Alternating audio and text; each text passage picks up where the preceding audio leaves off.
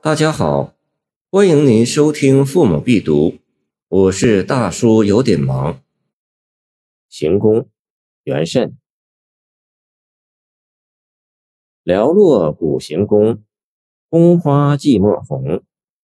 白头宫女在，闲坐说玄宗。行宫指京城以外的皇宫，在这首诗中指东都洛阳的上阳宫。上阳宫是离宫，也称行宫。这首诗作于元和四年（公元809年），通过古老行宫的衰败，书写抚今追昔的沧桑感慨。诗中的白头宫女，即白居易新乐府提到的上阳白发人。寥落古行宫，宫花寂寞红。这两句写老行宫总体印象。有不胜今昔之感。剧中主要意象是行宫、宫花。行宫非同民宅，联系着堂皇；宫花非同野花，联系着繁复，都可以通往过去，使人联想到作者连昌宫词“旋转迎黄”四字。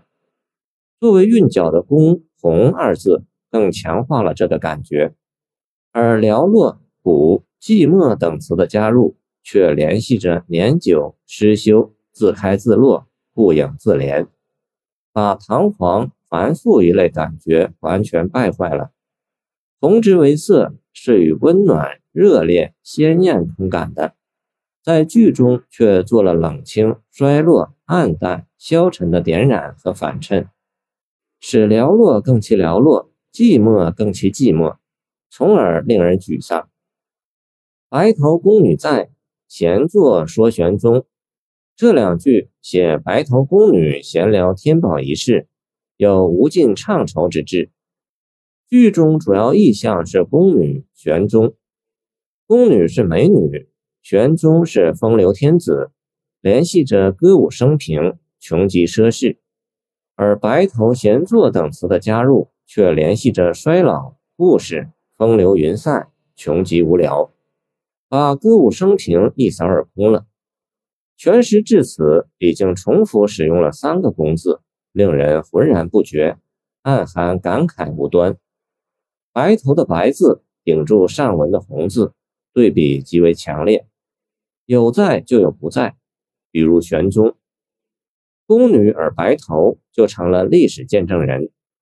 末句闲坐说玄宗，轻描淡写，略不经意。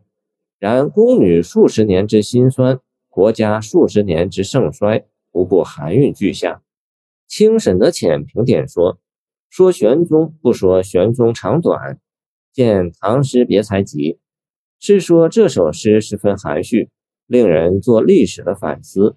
还不仅仅如此，白头宫女在，闲坐说玄宗。用今天的话说，这是口述历史。”是打开尘封的记忆，是见证人讲述历史人物，不像起居注那样系统而正规。